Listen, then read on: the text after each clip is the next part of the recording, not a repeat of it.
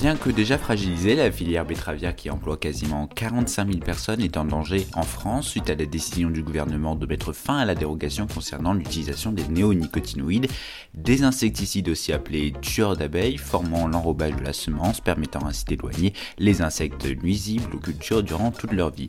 Le problème, c'est qu'ils dérèglent toute la biodiversité et que des traces de ces produits se retrouvent dans le sol. Bien que les néonicotinoïdes sur les semences soient interdites partout en Europe, des pays autorisent encore la de certains produits contenant ces substances.